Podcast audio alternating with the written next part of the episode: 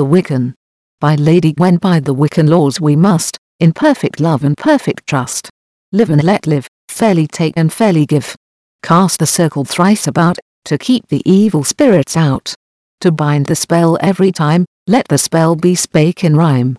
Soft of eye and light of touch, speak little and listen much. Deosil go by the waxing moon, chanting out the baneful rune.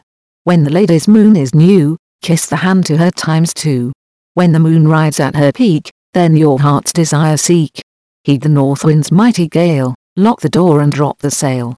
When the wind comes from the south, love will kiss thee on the mouth.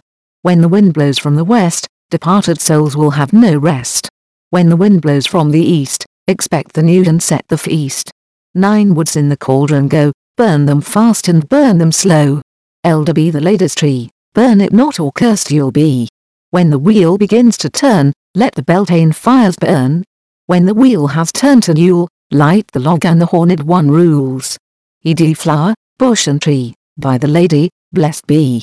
Where the rippling waters go, cast a stone and truth you'll know. When ye have a true need, hearken not to others' greed.